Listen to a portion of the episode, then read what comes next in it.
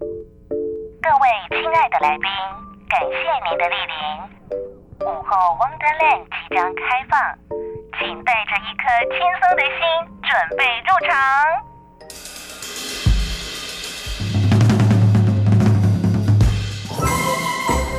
Ladies and gentlemen，欢迎来到午后 Wonderland。周一到周五下午一点到三点，娱乐和生活交织而成的空中游乐园，让你一路畅玩无极限。FM 九三点一台北电台，每个星期一到星期五下午一点钟，Elson 为您主持的午后 Wonderland，我是 Elson。今天在节目当中呢，礼拜三要跟你一起听音乐了，而且今天来了一位。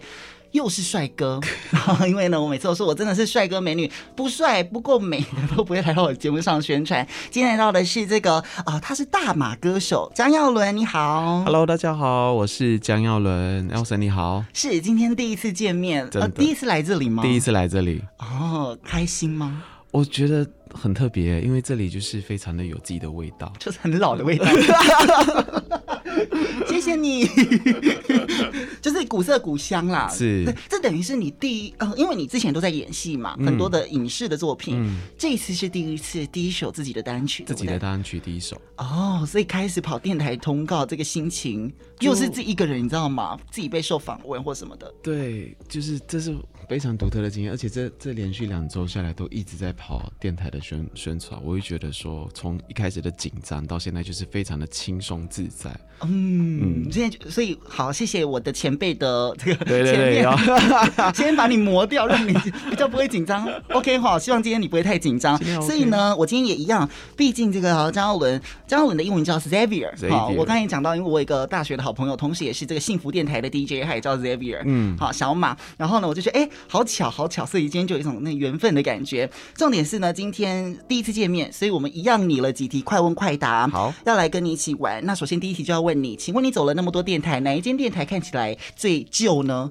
开玩笑的，开玩笑，没有这里，没有这里啊，开玩笑的，我开玩笑的，没有，没有，因为呢，这一次的出的单曲叫做《天使受了伤》，是这么阳光的男生，居然唱了一首听起来很很伤心的歌曲，歌吗？会吗？天使受了伤哎、欸，嗯、天使看起来就是白白的，他感觉就是一个很无瑕、很天真，嗯、但是他受伤了，嗯、连他都会受伤。嗯，所以我们待会要跟大家聊这首单曲。那聊这首单曲之前，真的有快问快答。但是呢，这个嗯，每个人一定都有自己受伤之后的疗伤的方式。是，所以我今天就要邀请这个 Xavier 来跟大家一起分享，受伤的话要如何来疗愈。好，你常常受伤吗？我蛮常的耶，我觉得，因为我已经。有年年龄了嘛？二十三，二十三，对，对 难免在人生过程当中，一定也会有亲情、友情、爱情这些情呃情感上的不如意的事情啊。嗯嗯嗯，呃，所以你都怎么样来疗伤？我们待会来一题一题问你了哈。来准备好了哈？准备好了。好，第一题，请问你受伤的时候最喜欢听的一首歌曲，就是你听到它，你就会，例如说大哭一场，或者是觉得很疗愈的一首歌。太多首歌了，真的是没有一首指定歌曲哎，该怎么发挥的？没有，没有，不会一受伤就很想听他。嗯，我该不如果想说是张惠妹的《听海》，你该不会会笑我吧？听海是谁是张惠妹？我认识张惠妹，我认识，我知道谁是张惠妹。哦，所以听海，对这首歌，我觉得因为我喜欢海边，所以我会觉得说，每一次听到这首歌的时候，它都会。莫名其妙的带走我一些心里面不愉快的一些成分在里面，所以他会带走。嗯、对，我这首歌是我算是经典我必听的歌曲。OK，所以听海在讲海边嘛，所以你是喜欢海还是喜欢山？我喜欢海。你喜欢海边，嗯，所以夏天的时候，尤其又练得这么壮，所以就是一定要海边啊，要脱一下，没有啦，练身材就是为了要夏天的时候。好，所以听海是你众多歌曲当中之一啦，哈，就是伤心或者是心情不好的时候会想听。所以你心情不好的时候是会听快歌还是慢歌居多的人？慢歌，因为我喜欢。被情绪带着走的感觉，然后你就会大哭一场。嗯，对，就会流眼泪啊。你说大哭是倒不会，就是会想要流一下眼泪，就觉得有一些东西该从我身体出去的概念。哦，嗯，OK，所以听海哈，大家可以笔记下来。这首应该也是大家的疗伤情歌之一。嗯、接下来第二题是你最喜欢看的一部电影，就是如果在受了伤之后，你你一定要看一部电影，因为电影也是很疗愈的嘛。你会想到哪一部电影呢？嗯。有一部电影是《新天堂乐园》，我不知道你有没有听过，是意大利的一部作品来的，它非常的好看。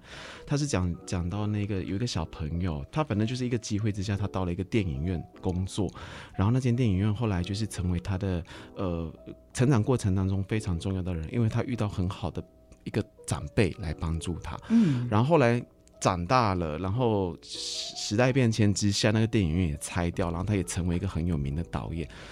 我觉得非常的好看。我这样子讲好像不好，不太好看。蛮蛮好，就有梦想吗？对，很正面。他就是对对，他是正面的，怀抱梦想的一个小朋友，然后一直到长大，然后看着他这这么心爱的这个呃电影院被拆掉的时候，他也无法做些什么事情的时候，那个感伤，我觉得是非常的可怕的。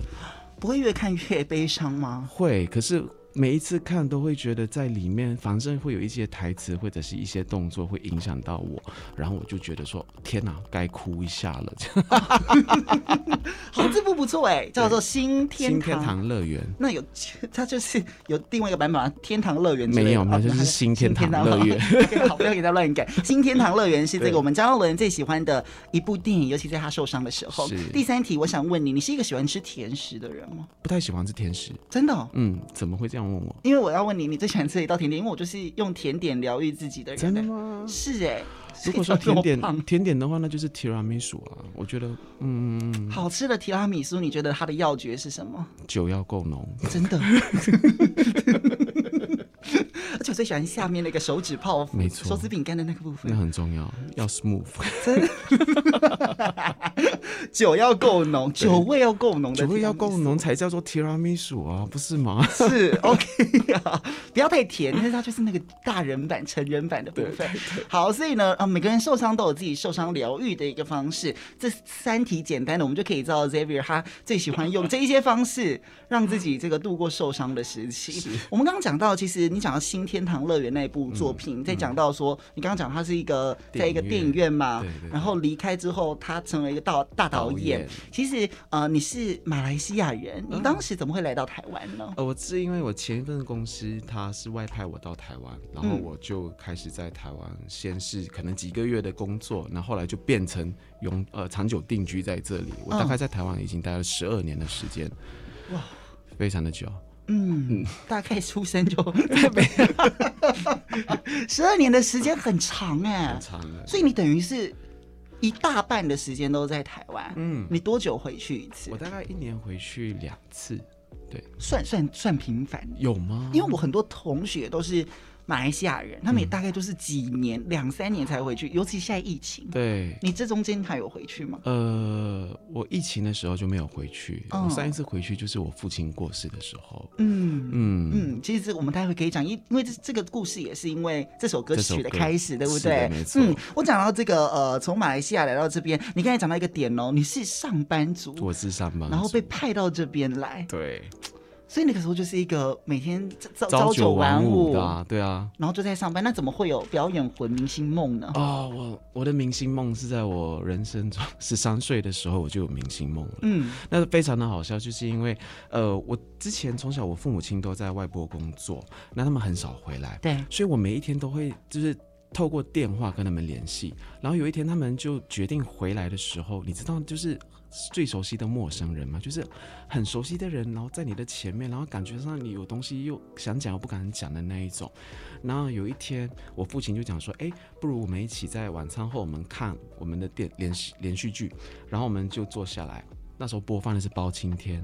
嗯，就是有年代感的包青天。是，天啊，我这完全不入我的年龄啊！所以包青天红到马来西亚，嗯，好，真的。对，所以你们那边有很多台湾台剧。包青天播完之后就播《还珠格格》啊。啊，《还珠格格》我小时候也好爱看，对不对？你小时候吗？我小时候看的时候已经他已经播了五六次了吧？所以包青天那时候非常的憨，然后你知道，就全部人坐在那边看的时候，开始你会感觉到全部人因为。这一部戏而凝聚在一起了，oh. 然后开始就会去讨论这个演员哦，等一下这个剧情是怎么走，然后笑声什么一大堆的，我就觉得说天哪，这这个东西太有魔力了，我将来就是想要成为一个演员，而不是成为包青天，我是想要成为一个演员，想要成为一个演员，那你有上科班，例如说什么表演课或什么的吗？因为我的我的家乡就属于在这一块比较缺乏的，所以我根本没有任何的机会跟平台在那里去学习。嗯，我就只有透过教会的一些舞台剧，我才有机会是被所谓的长辈来来给你讲讲一下该怎么走位啊等等类的。所以一直到我出了社会，然后到了台湾那一年，我不知道自己怎么了，反正就是跟我自己讲说好。就因就是我人生中的三十三岁，嗯，我就那一天我就觉得说，我应该要为我自己人生做一些事情了，然后我就开始去思考的时候，我就发我就想到我的梦想依然还在，所以就在那一年我就决志想要成为一个演员，然后我就开始搜寻资料，然后就开始上演员班，嗯，从、嗯、到台湾之后是不是？对，在三十三岁。那你当时怎么会？舍得就是，如果要我离乡背景那么远，到外派到台湾这个鸟不生蛋的地方，嗯、我自己我我会舍不得哎。你当时毅然决然来到这边的时候，你有一些什么样的心情吗？啊、呃，就是离我家人更远了一点，就是回去的时间变久，变更长了。嗯，那个心情我觉得很难描述哎，他就是人生中到了一我对我来说，就是可能读了大学。毕业了，然后毕业完之后就工作，工作了之后，哎、嗯，有这个机会，够这个机会，我就想要争取这个机会，因为我是一个机会主义者，所以我就会想要握握紧这个机会，然后我就说好，给自己一点时间，然后殊不知这个一点的时间就是十二年的时间，然后就到这里的时候，就突然间工作也很好，然后我就那一年不知道怎么了，就是想要做一个演员，然后就这样做了这个决定。是，所以你那个时候就同时上演员训练班，嗯、对，然后跟。一一般的上班族的生活，这样子。对，那时候我就两个身份在交替着。你还负荷得了？呃，可以，因为我我我觉得，当这个东西变成是怎么讲？因为它是我人生中想要做的一个梦想的时候，我是做的开心的。嗯嗯，嗯，其实呃，有梦想跟你可以真的实践它是一件是两个不同的事情。嗯，我这边看到了你的资料，有很多的戏剧演出，包含有广告的演出。对。你居然演过舞台剧嘛？对不对？对，我演过舞台剧，然后还演过这个单元剧的男主角，还有这个网络剧的男主角，谢谢，谢谢，还有微电影，谢谢谢谢。所所以真的还好，你在十二年前来到台湾的时候有去上演员班，对，让你自己开发了这个，就是让自己找到真的是，哎，原来我真的会演戏耶。对，没错，原来演戏是真的可以。实践出来的，然后在我的梦想里面一步一步成长，这样子。嗯，演了这么多作品啊，有哪一些困难，或者是最让你觉得很很挑战性的部分吗？因为我觉得演戏好难哦。你觉得演戏很难吗？好难哦，我不会。就演戏超难的耶！你就是因为我们就是一个。很活在自己世界的人，所以当你要跳脱角色去演别人的时候，嗯，或者那个模板的时候，很难呢、嗯。可是我却很享受这个时刻，哎，就是去演别人的这个生活片段的时候，我觉得它带给我的是一个享受。那有没有觉得很困难？我觉得有一部就是我那个什么《南洋传说》的那一部，嗯，那一部非常的，因为它对我来说是一个挑战，因为我必须在我要演三个身份，一个就是宋朝的，哎。唐朝的时那个书生，第二世我要演这个日剧时代在新加坡，我是一个潮州剧的团长，潮州剧。嗯，第三世就是现代，就我就我要演一个盲人。瞎是那个歌手盲人，所以他三个都很有挑战。对对对，你知道第一个可能我就要先学会书法，嗯，然后第二是我就要学会讲潮州话，然后唱一段潮州剧，然后第三个就是我要学吉他。哦，所以这这就是可能我白天在拍盲人，然后可能下午我就要化妆，然后晚上我就要拍潮州剧，因为你要身份的切换要非常的鲜明。对我来说，那两个星期的拍摄。蛮折磨的，好难哦。嗯嗯，我看到很多，呃，我不知道这是近期的作品，嗯，还是更早之前也都有很多作品。更早之前呢，比较小品啊，小品类的东西。哦，可是你看你这几年的作品，反而这两年疫情之下，你有很多，你等于是嗯，表演欲大爆发。嗯，对，刚好遇到机会啦，我也谢谢。真的还不错哎，就是然后这两年大家其实都在家里啊，或者是很多人是嗯最忧郁的时候，是或者是最受伤的时候，因为他。们可能工作上的受伤，嗯，然后情绪上的受伤，嗯，但是你却有这么亮眼的表现。但是这一次会出的这首歌曲，也是因为这两年也发生了一件很大的事情，对不对？对，我刚刚有提到，就是在呃去年八月，我父亲过世，突然过世，然后呃我就回去看他，然后送他最后一面这样子。然后这件事情其实蛮影响到我的。从小跟父亲的相处如何呢？我不一样，我我从小跟父亲的相处并不是那么的亲密，一直到我出社会之后，反而跟父亲的关系走得越来越靠近。对，然后疫情我两年半的时间没有回去，然后回去就是他病重的这个时间点，我回去。那呃，我觉得印象中最深刻的就是我在病床上抱着我爸爸，然后。最后的他是晚上九点过世，然后我是早上刚好有事，因为我那时候还在那个什么隔离当中，然后我就提出申请说我要出去见他，嗯，然后我也很开心的是，他们也愿意让我出去，通常这是不被批准的，那我就出去了医院，然后我就有三个小时的时间在病床上陪伴他过最后一天，然后我就是呃，我还记得我摸着他的大肚子，然后我就一边。跟他聊天，就想说：“哎，爸爸，你有没有最后的遗愿、遗憾的事情想要我帮你去做的啊？或者是你就是跟家人有一个和好的这个时刻？比如讲说，哎，你跟弟弟有什么话要说吗？因为弟弟过去一直惹你生气啊。姐姐上一次很早以前做了一件让你不都不讲自己，都不讲自己，对，都不讲自己，自己都是好的。有啊，我是最后一个。我讲说，那我呢？你觉得我应该还可以为你做些什么？我我讲我以前也很叛逆，我讲我真的很对不起你。你像这些东西，我从来没有想过会发生在我身上，这都是在电视上才会看到的剧情。可是他突然间就在我身身上发生的时候。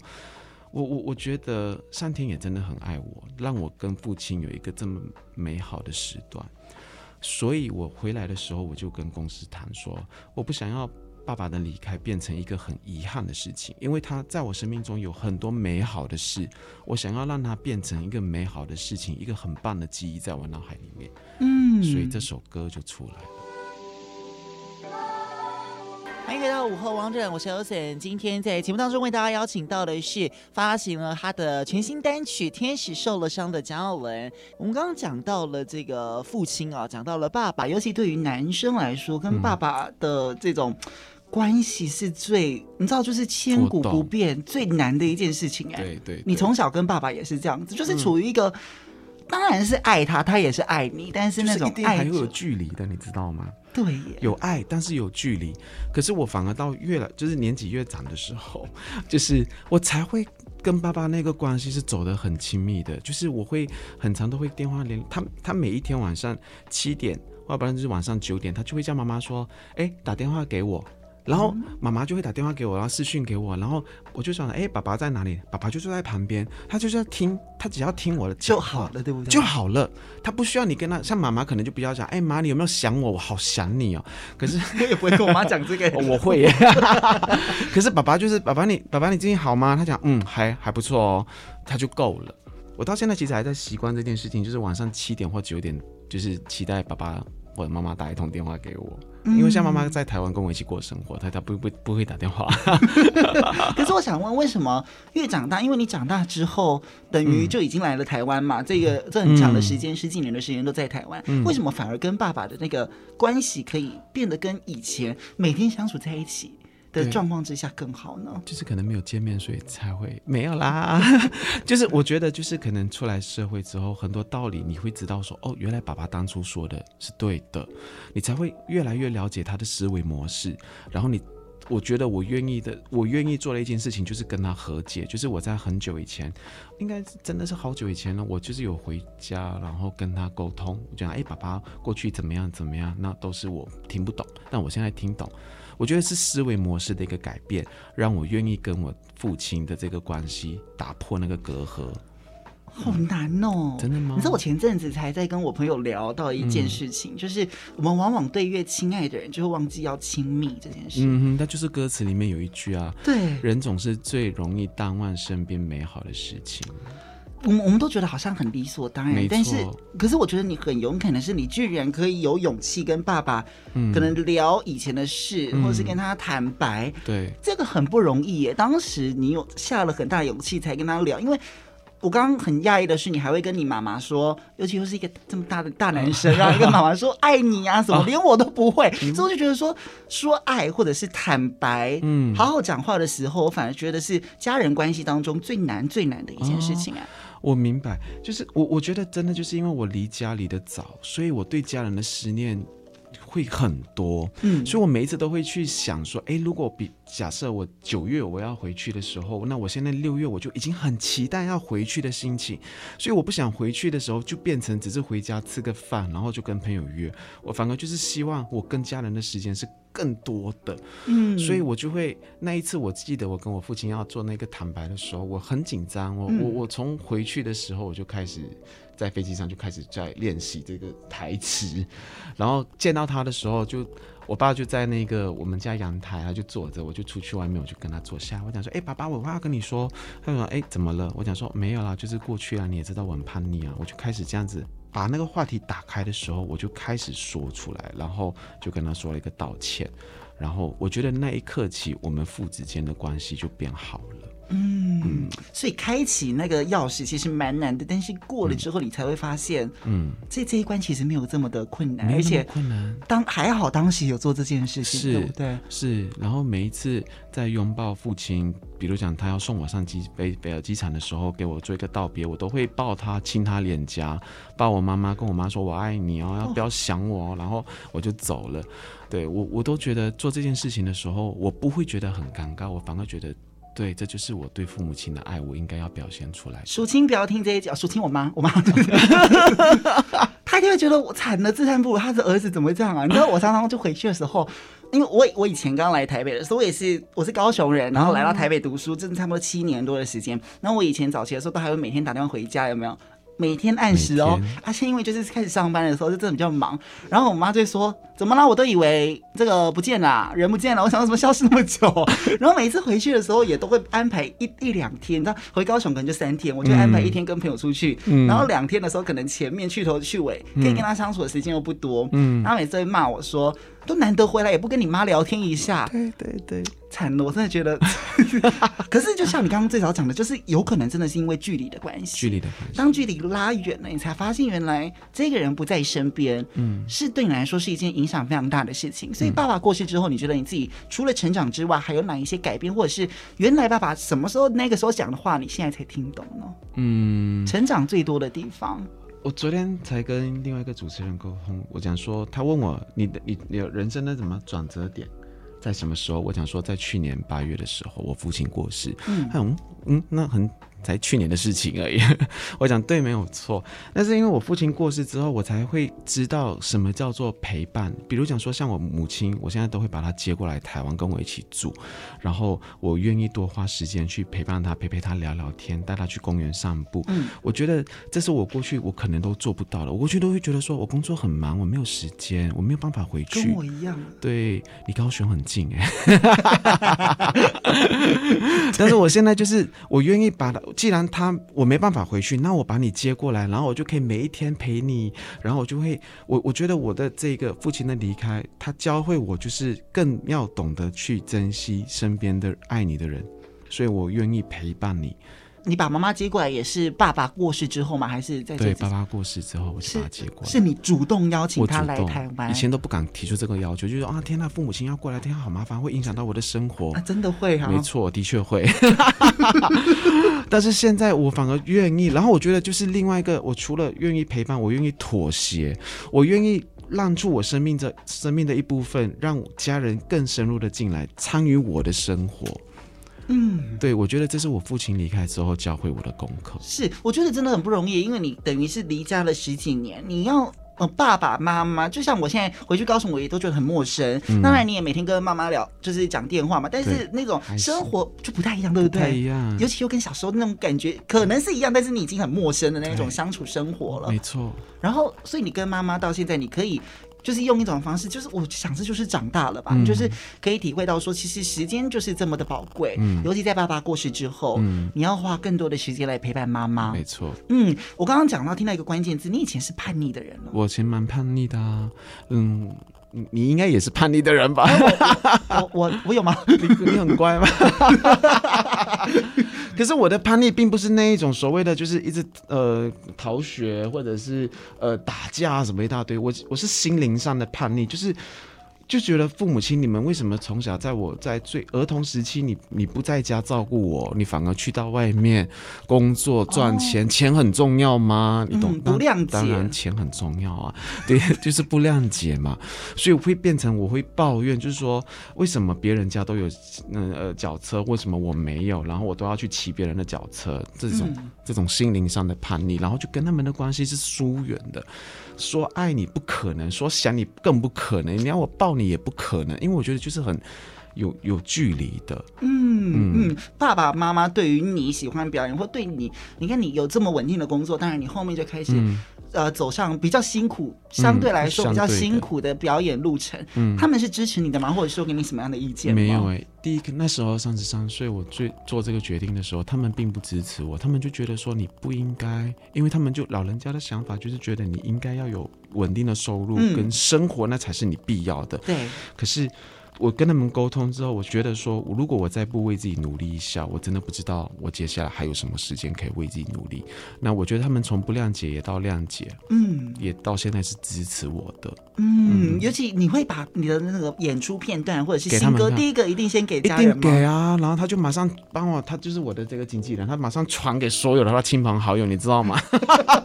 而且不是只有传一次，可能事隔两三天，传给他的家人朋友，这是。我都都我自己传，啊，我一定想要自己传给我家人。哦，对，所以像我讲说，我爸爸妈妈收到我的作品，他们是第一个传出去给我的所有的亲朋戚友，然后是做好好笑的，就是不是只有传一次，是传第二次、第三次，然后传到我亲戚都会讲说啊，我已经收到好多次喽。我都快要背起来喽，够喽，蛮好玩的。对，可是呢你妈妈会说，哎、欸，演的很好，或者是唱的不错哦。没有，我妈是比较传统一点的女生，她不太不太把称赞挂在嘴巴，她就会这样点头。然后我要去引导她说，妈妈，好看吗？嗯，还行，对不对？你看三分十三秒的地方，对，是不是还挺还不错，听是不是？嗯，你儿子长得帅，对不对？嗯。哦，跟我哦，跟我妈比较不一样。我妈是会主动听我的节目，然后她会给我开检讨会哦。真的，我妈真的会开。例如说，我今天可能因为我每天的现场节目嘛，所以她每天晚上都会跟我说：“你今天那个播新闻的时候，你是不是哪里有又？”吃螺丝啦，那里怎么样啊？怎么样啊？我就说好，我不想听这种批评的话。我说我人生短短，为什么要一直听你批评我？这样你很有压力耶，很有对不对？对。你看我妈妈，你赶快天空喊话，叫她变成传统的妈妈啊！Elsa 妈妈，你应该对她宽容一点。好，我们这个前前半段都跟你聊了这么多的这个生活哦，我觉得要。把这些故事在讲出来的时候，其实代表你其实已经真的是成长，就像刚刚讲，真的长大成长。嗯，唱了这首歌曲叫《天使受了伤》，我们刚刚也听到说，哎，你用了一些方式疗伤，但是疗伤最大的方式是自己，尤其是当你那一刻跟爸爸聊天之后和解了，不管是跟自己、跟家人、跟任何一个。跟你中间有裂缝的人，是跟他和解之后，这个伤才叫真正的愈合。没错，当初发行这张专辑是因为爸爸的过世，嗯，那歌手也是你一直想尝试的一个梦想吗？我。坦白说，我并没有这样的想法。哎，我我是真的就是因为这首歌，我才当了歌手。我这是非常的意外的事情。嗯、我要谢谢我父亲。所以这首等于是你的第一首歌嘛？对，是我第一首歌。录的时候有没有什么紧张感？毕竟我们可能以前都还是在 KTV 啊，自己家里唱唱歌啊。真正进到录音室录歌的时候，那种感觉，我快死掉了。多久？我跟你说，那时候录这首歌，公司那时候我跟他们谈完，他们就突然间在某某一个月，五月吧，应该是五月，他们就丢了一一个个信件给我，就讲，我打开来看，他就想说任务，他就想说歌名《天使受了伤》，然后任务就是歌手，然后时间就是一个月，我必须在一个月的时间把这首歌给录好，然后我非常的压抑这件事情，因为你知道，就是。我以前都觉得自己唱歌很好听，可是进了第一次进录音室，我我想死我真的为什么？没有我我第一次听到自己的声音，我就冲出来，我就跟他们讲说我不想再录了。因为我觉得自己唱歌好难听哦，怎么会这么难听呢？那个声音被放大，你在里面呼吸声、那种口水的声音都完全录进去，都听得一清二楚。我就觉得自己很想死。可是当初收到这个任务之前，是你们跟他们说我想要唱歌？没有，我只跟他们讲说，我只是想要把这个遗憾变成一个祝福，然后就这样没有下文了，然后就突然间有了这个任务进来。我他们这个任务给到我的时候，我也是第一次听到这首歌，我当下真的就是崩溃，因为。歌词写的完全就是我的心境。后来我了解之后，是他们把我的故事告诉了这个创作人，然后这个创作人就完全照我的故事来写出这一首歌。所以我就跟他们讲说，这首歌我不想再改任何的字，因为我觉得他写的非常的符合我现在的心境，这样子。后来就是进录音室。一定崩溃嘛，就是要录很多次，再来就是我咬字的问题，我也一直被纠正，然后制作人也非常的严格，他像就像教小朋友那样，就是把歌词列印出来，然后就把很多字给圈起来说，来这个字要怎么念哈，然后你要回去练练两练好才能够进录音室。好，两我至不至少是两个礼拜后我才进去录吧，因为回去就是一个字一个字把它。这冲出来之后又隔了两个礼拜。对对对，哭了一下又再冲回去。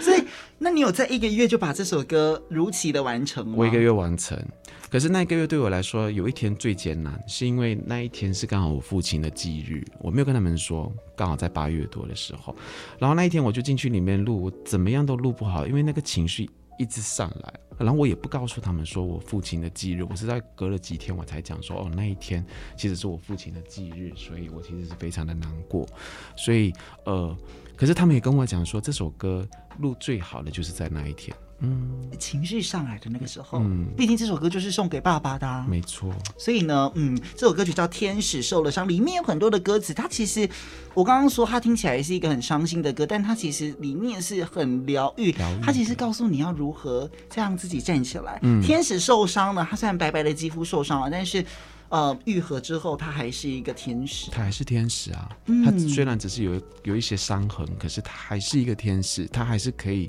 很勇敢的去飞行，也很勇敢的去爱人。嗯，嗯，所以这首歌曲也有拍 MV，对不对？对，有拍了 MV，跟大家分享一下。这也是你第一首 MV 吗？对，拍了这么多影视作品，也演了剧，拍 MV，尤其是自己的歌曲的 MV 的感觉是什么呢？我我觉得好难哦。他跟拍电影不一样，他跟拍戏真的不一样，因为他要诠释的是你自己的心境出来，所以我很多次。导演喊卡了，我可能没有办法完全的走出来，我还在那个情绪里面。那第二个我觉得很难的是，就是很多姿势是坐着的，或者是哎，好，我们讲坐着的姿势，它并不是像我们现在这种坐的很舒服，就是可能他是做的像那种像 supermodel 在摆一些很奇怪的 pose，你知道，不符合人体工学，对，折来折去的，对，折来折去的，然后可是画面上看起来很美，可是实际上我已经痛到不行。可是我还是要有这种情绪在里面，这是这是我觉得最困难的部分。可是你对于这个应该很擅长啊，是没错啊，因为你这么喜欢运动，然后你的肌肉一定非常，你知道可以折来折去。知道这个镜头它不是只有一卡而已，它是必须要卡三四个卡，所以我知道至少要有四十五分钟。最难的 pose 是哪一个？我们立刻 就是我穿黑色夹克，然后白色的那一些，然后我是坐在地上的那一个，我脚要被扭到屁股后面去了，然后手还要在前面，非常的帅，画面上看起来真的很帅气。可是真的很痛，所以会有人去帮你这样先，先对，有搬好呢，有搬好，然后我不能动，赶快跑，然后我就跟他讲说，我想要喝水，我想要自己动一下，我没办法动，然后是就是片场的助理就把水这样递给我喝，那种感觉。OK，所以大家想看这个突破人体极限，都 可以上上你的这个 YouTube YouTube 上面可以看到《天使受了伤》的 MV，对，所以你看拍了 MV，然后又有一首新歌，当然这首歌曲它的他是你的第一首歌，然后又是因为呃这么。伤心的故事才有了一首歌曲，它很意义重大。未来还会不会有新的一些发展，或者是新作品跟大家见面？有公司在上个礼拜才跟我讲，说明年一月要出一首歌，是要跟我公司的师兄一起合唱一首歌。这么好？对，我就想，嗯，歌手的身份不是才开始吗？哎，怎么多了？这次要不要先给你一年？上次给一个月真的不够，好像不够好。但是出来的作品你还满意吗？我非常的满意。因为这是我送给我父亲的作品，然后最近有很多朋友们或者是一些粉丝都在留言，他们就是讲说，他们每一次听完这首歌，并不是只有难过，他们反而会觉得说，听完之后心里面莫名其妙有被疗愈起来。我觉得这就是我想要做的事情。嗯，我我我我一直都希望我以爸爸的离开，他不是一件难过的事情。他他有很多美好的回忆在我的人生里面，所以我也希望这首歌听起听完之后不要觉得难过，反而我觉得希望你们有感受到爱、力量跟勇气，这是我最想要达到的目的。是，是这首歌曲其实旋律非常的简单，而且很干净，嗯、然后搭配上你很干净的声音之外，嗯、可以让大家觉得那种真的是一种疗愈，尤其是你带着祝福，不管是给爸爸，嗯、或是现在正在听这首歌曲、嗯、受伤的朋友，希望你都可以透过这个张耀伦的歌曲《天使受了伤》，让自己从这个。这个伤口啊，先让自己愈合，慢慢来。嗯，你现在有有你有走出来了吗？我有走出来了，就是这首歌，就是在那一天八月多在录音室的时候，我是很彻底的走出来，因为我我就觉得说没有错，就是父亲的离开，他不是一件遗憾的事情，他有很多美好的祝福。他祝福了我这首歌，他祝福我接下来的工作啊，他祝福我跟我母亲的关系也变得更好啊。是，所以所以我我我就觉得说。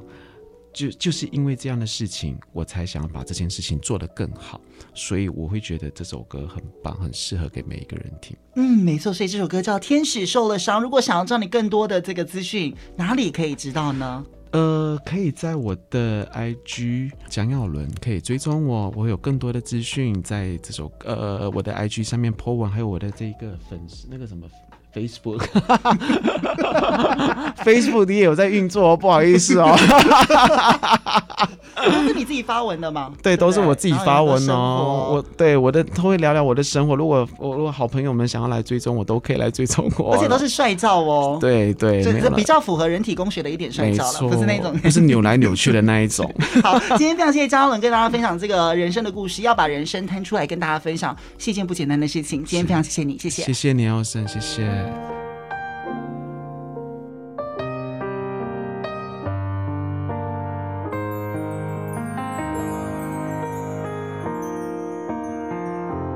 当黑夜没有光，时间会变漫长。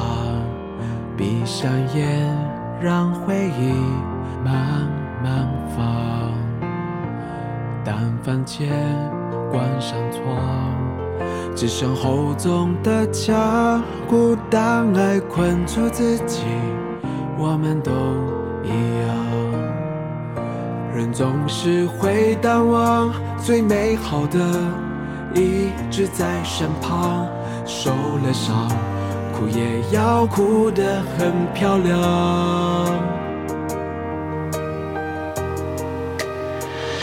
天使一样，藏有一双会折翼的翅膀，逆着风飞翔，把梦握紧，小心翼翼向幸福靠近，也会迷失方向。天使一样，渴望依靠最坚实的肩膀，什么都不想。时间记得每一次奋不顾身倔强的任性，我会伸开手臂，勇敢的飞行。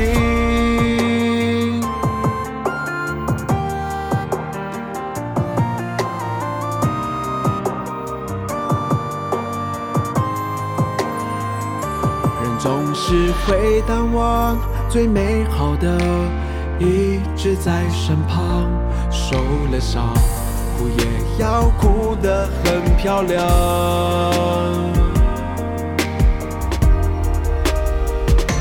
天使一样，藏有一双会折翼的翅膀，逆着风飞翔，把梦握紧，小心翼翼向幸福靠近，也会迷失方向。让眼泪去流淌，绽放出泪光，就像一道曙光。才明白，只有拥抱遗憾，才能看得更宽广。天使一样，需要被安放大，哭过一场才可以成长。把梦握紧，小心翼翼向幸福靠近，也会跌倒碰撞。天使一样，渴望依靠最坚实的肩膀，什么都。不想。时间记得每一次奋不顾身倔强的任性，我会伸开手臂，勇敢的飞行。